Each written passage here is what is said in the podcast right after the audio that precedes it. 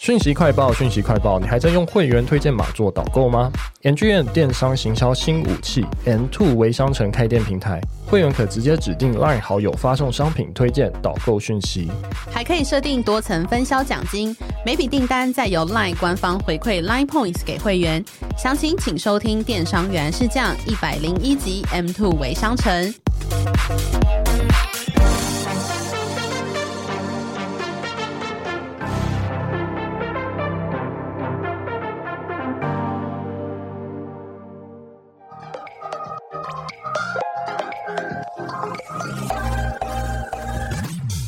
了解经营电商的美感吗？让各界电商领域专家把最精华的实战经验说给你听。电商原来是这样，陪你一起创造巨额营收。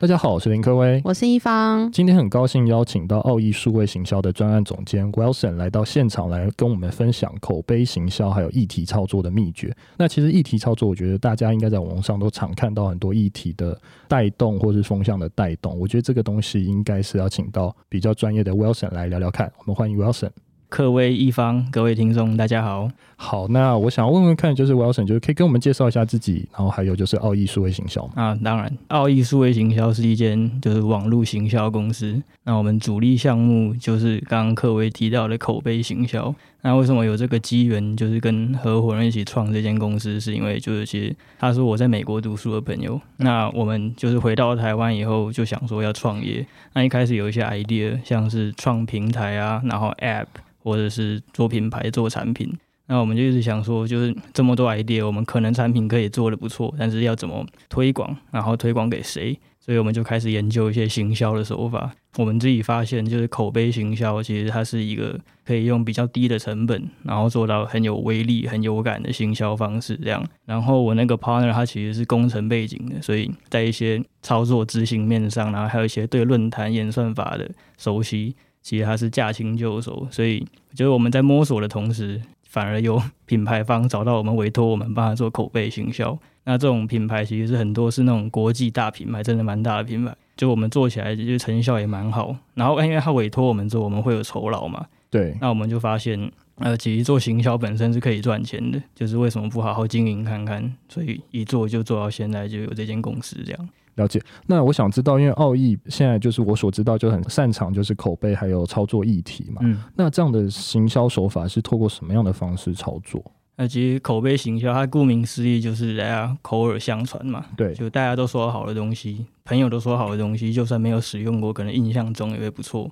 就像那种美国有研究是，他指出就是消费者会有消费行为，主要有几个 factor 嘛，那会影响消费者的第一个 factor 就是他九十二 percent 的人都是被亲友影响。就比如说，同事咖啡都订全家，说比 Seven 好喝，所以就习惯喝全家的咖啡，或者是从小就用高露洁的牙膏，因为妈妈说那个刷的比较干净，所以就用高露洁，这是亲友的。那第二个就是跟我们比较相关的，大概八十八 percent 的人会受到网友的推荐，然后去有消费的欲望、消费行为这样。像网友推荐，就比如说 PTT 网友都说星巴克的新的口味新冰乐很好喝，可能网友经过的时候就会留意一下，哎，这东西卖的好不好喝？这样这类的。所以我们在做的事情，其实就是用各种网友的角色角度，在各个平台，然后各个网络的角落去分享品牌的好、产品的好，这样就是网友潜移默化下一直看到这些资讯。他可能就算现在没有需求，他潜移默化中也印象中这东西会不错。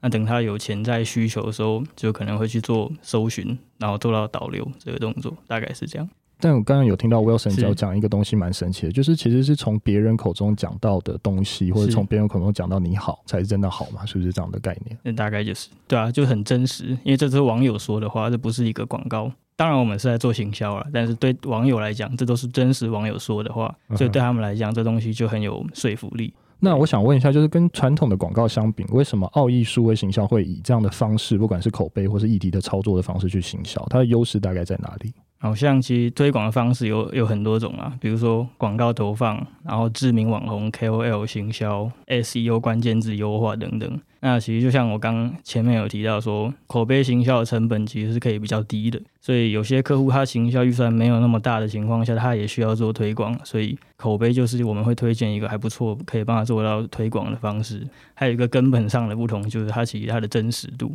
因为其他的广告行销方式，它就是明着跟你说这是广告嘛，这东西很棒等等。那其实网友资讯量这么大，已经会有点对广告麻木。那今天他看到的如果是一个就是真实网友的分享，对他来讲，这个会是一个比较具有说服力的推荐。那想要问一下，就是因为奥义在各大论坛中都有非常多的活跃的一些账号嘛？嗯、那想要问，就是各类型的账号，你们是推广说，就是有不同的人格，也有不同的账号等级啊，或者是职业？想问，就是你们大概是怎么样去呃配合这些账号的呢？呃，就是我们的账号都是跟真人配合的，所以流出去以后，点进去那些账号的 profile 里面，其实都会发现是非常真的账号，所以不会像那种一般常见的僵尸账号这样真实度很高。了解了解，所以等于说、嗯、这么多的账号的维运，是不是会需要所谓刚才你讲的工程背景很强，然后有你的 founder 或者 co-founder 来协助去管理这些真人账号？对对对，其实我们管理都做得蛮好的，所以一些账号的分类、人设管理都做得很好，不会出错这样。那呃，我们其实有看到，其实当然我们看到口碑或议题操作，其实都会分不同的人格，还有性别，或是甚至随便讲星座或年龄等等的。那这些东西会适用于不同的品牌的贴文吗？呃，会。账号管理、人设管理其实是口碑行销里面很很重要也很基本的一个。人设管理就是一个账号还有自己的身份嘛。那以大方向来讲，就像刚刚讲的性别男女，然后年龄老年、中年、年轻人。然后职业等等，举例来讲，就是如果我今天用一个我是母胎单身宅男的人设的这个账号，我推荐一个比如说动漫的抱枕，那两天后我又用一样的账号去询问大家，哎，我的老婆下个月要生了，有没有推荐的尿布？这就是很冲突的嘛，这就是可能会被无聊的网友找茬。但是其实有时候也会让我们就是哭笑不得的时候，就是账号人设做的再好，也有一些突发状况。比如说我们过去曾经发布一个。床垫开箱文的照片，我们是用女生妈妈的人设，所以我有两个小孩，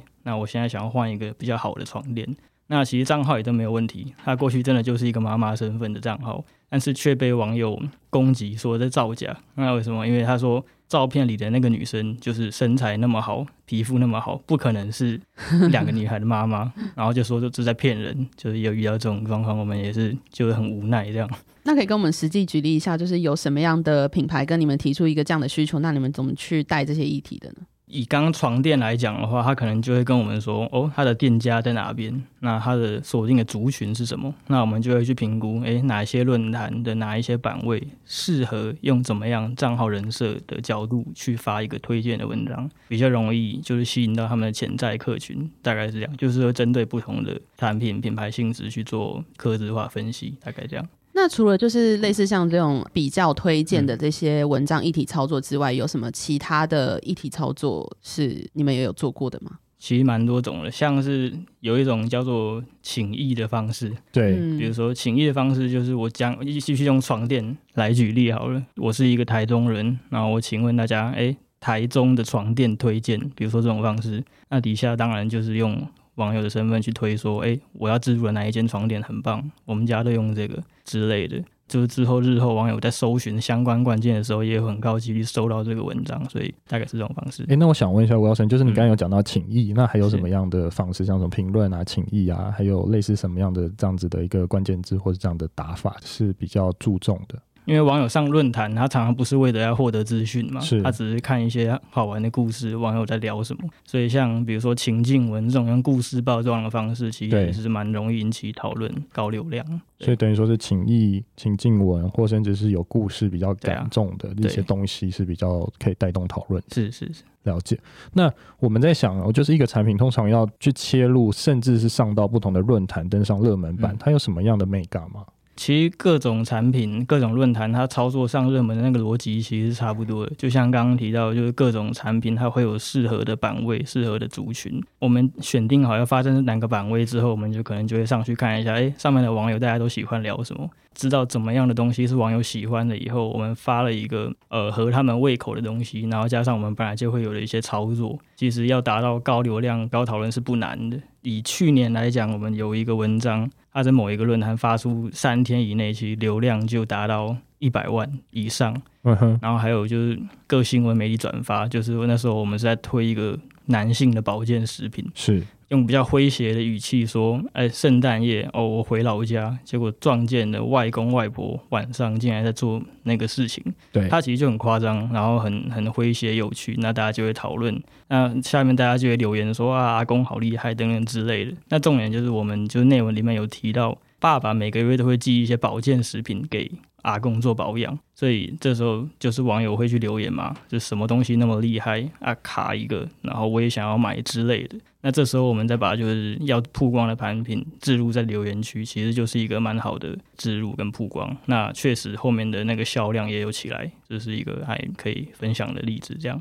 那蛮好奇，就是除了这种发文的议题操作之外，嗯、你们在留言区应该也会做一些讨论嘛？那你们有就是操作在留言区，就是意外让你们觉得很有收获的一个状况吗？一开始可能意外，但是后面其实已经变成我们一个固定的、哦、什么讲战术嘛。就其实那是一个很适合操作的地方，因为比起你在内文直接推一个东西的好，在留言区你讲一个东西好，那个会其实感觉会更自然。内文都没有推，但是网友在下面竟然主动分享这个东西，就是可能是他真心在推荐的东西的好，这样。所以等于说，它标配就会是一个爆文。再加上几个内文的回复、留言回复这样子。对啊，这些回文的目的其实就有几个嘛，其实就是哎，第一个是炒热它的讨论度，然后第二个是维持风向自然，那第三个其实就是聚焦我们要置入的东西，这样。了解。那我还有看到一个蛮特别，就是因为你们好像有在做 Google 地标的一些服务。嗯、那因为 Google 地标其实现在是应该是台湾在看某一个产品或某一个餐厅。非常重要的指标。那 Google 地标，你会推荐给我们的听众有什么样的操作方式？对啊，其实蛮多人问我是 Google 商家的评论是真的还是假的，是不是可以操作的？对，那其实是是真的可以。不过就以前就很单纯嘛，你只要有账号，你就可以把东西放上去。但近年来，其实 Google 就是为了杜绝这种情况，那种如果太频繁的好评或者是太密集的负评，他就会觉得这是有人在恶意的在抹黑或者是灌好评，所以其实他演算法一直在改。现在你可能就是需要一些知道一些各中的技巧，才能够就顺利的把评论放上去。这样，诶、欸，那我想问一下，就是因为我知道应该有蛮特别的 Google 地标或 Google 商家的一些案例，可以请 Wilson 跟我们分享吗？就是我们有做过意大利面餐厅的。对，就是他，因为他其实开的很近，然后价位也类似。那他看到另外一间的生意比较好，那他觉得可能是网络行销这边人家做的比较好。就最明显的比对就是 Google Review 嘛，是它的评价又少，啊，评分就好像三点多出头这样。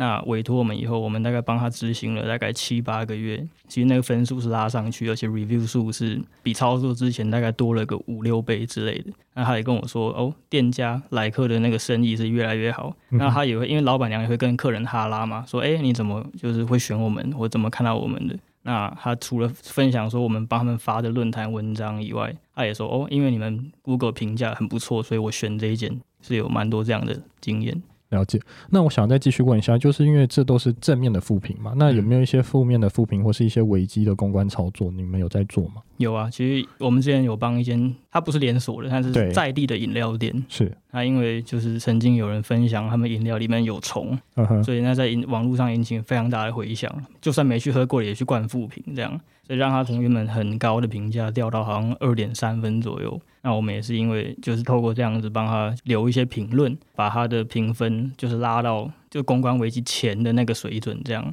那就比较少人再去提他们过去曾经发生过的这个事情，然后销量一直都 OK 这样。诶、我问一个题外话，就是负评是不是可以去做申诉，然后删掉啊？这个我不太清楚诶、欸，不过如果是很夸张，就是很明显是大家恶意去灌的负评，他确实 report 了一下，或者甚至不用 report，Google 就会侦测导致有人刻意在攻击他，那那些评论都会自动消失掉。因为我记得以前有一些新闻事件嘛，然后刚好大家都去灌一下那那家厂商，啊，对，那是不是就是 Google 它自动侦测之后它就会不见了？有机会，有机会，了解，因为这是不寻常的评论的那个频率，了解。我想问一下 Wilson，就是目前合作的客户当中有什么最值得分享或难忘的案例吗？哦，有啊，就是有一个是来自欧洲的保养品品牌，它不是那种国际大牌，但是在欧洲各国其实也算就是家喻户晓的品牌这样。那他在台湾的代理商，他有找到我们，而且他蛮特别的，他来他就说，哎，Wilson，你可不可以帮我在某论坛的某个版位发一个怎么样的文章。然后我其实就觉得蛮好奇的，就是很少客户我不用跟他介绍口碑在做什么，然后各个论坛的差异，这样他就自己自备 idea。那后来其实他跟我讲说，是有他的客人真心在论坛上面推荐他们的产品，推荐以后文章我去看了文章，那流量真的很不错。然后下面也没有人质疑业配，都是一片好评这样。那他说发出以后，他那一两周的那个订单其实是爆量的，但是热潮过了以后就平淡下来，所以他就找到我们想要继续帮他维持这个热度这样。那、其实那个也是蛮帮助到我的，因为他跟我分享了这个以后，我其实有启发我。就我想说，诶，一个客人这么单纯的分享就能够制造这么好的转换。那如果我只是如法炮制写一个类似的文章，加上我们本来就有的一些操作手法。那是不是其实那个效果会再加倍？那确实，其实我们从去年配合到现在，我们定期的在帮他在论坛发一些曝光，发一些推荐。他那个产品确实是卖到，就因为那是虾皮卖场，那个销量我们都看得见，是就是那个销量一直跳，一直跳，就是我都帮他卖到想要加入他的代理这样。对，大概大概是这样。那请问一下，就是你们会针对不同类型的客户去推荐不一样的一些行销方式吗？比如说类似食品业啊、美妆业啊这些不同的产业，你们都分别会去怎么样去推荐呢？呃，因为它不同的产业，它会有不一样的潜在客群嘛，所以就要帮他们分析一下，哎，他们适合的 TA 会落在哪一些论坛的哪一些版位。就是分析过后，然后我们会在适合的地方发出。那当然要因应他们的不一样，版位的生态不同，发出一些不同像性质的文章。就像我们过去呃操作的，比如说。美食的话，其实你只要发出一些把食物的照片拍得很漂亮，然后搭配一些简单的文字，这就是一个很很 OK 的分享。那美妆的话，您刚刚提到美妆，可能就现在比较流行的就是，你除了分享产品，那你可能还要附上一些，哎，你肤况使用保养品前、使用保养品后的差异，嗯、对，就让人家看到就是差异，可能会是比较能够制造购买欲望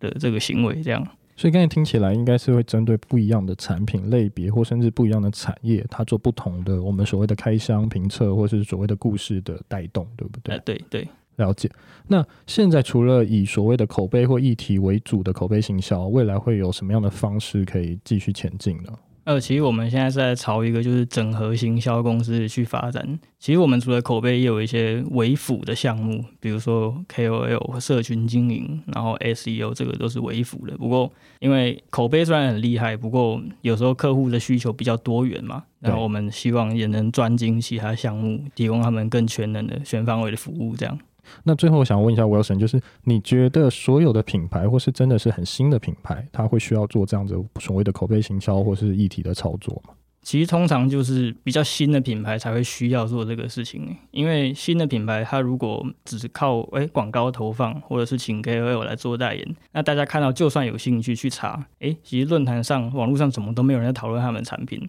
你其实也会抖抖的，就是不知道到底要不要买。所以，其实新品牌来讲，反而是更需要做口碑行销，这种就会增加说服力的操作。这样，诶、欸，那你你觉得旧的品牌需要做吗？还是旧的品牌如果它已经在网络上声量很好了，它会不会就是比较 pass 过去这样子？其实旧的品牌，我应该可以理解是它已经是做一个做起来的老品牌或大品牌。对，其实他们都是更有在操作的，比如说 Seven 跟全家。比如说，Seven 既然一直有在做这种类似的操作，那网络上都在讨论全家新的甜点、新的饭团口味哪一个好吃。全家就算不做，那可能也是生意也好好的。可是你长期比较下来，如果大家都在讨论的是 Seven 的东西，那其实那个销量应该是会影响蛮大的。所以他们为了就是跟竞争品牌要维持一样一定的竞争力，所以这种稳定的操作是需要的。这样。所以这样理解就是，所有的品牌可能都会需要花一点预算在所谓的网络的议题的带动。对，基本上都有。好，了解。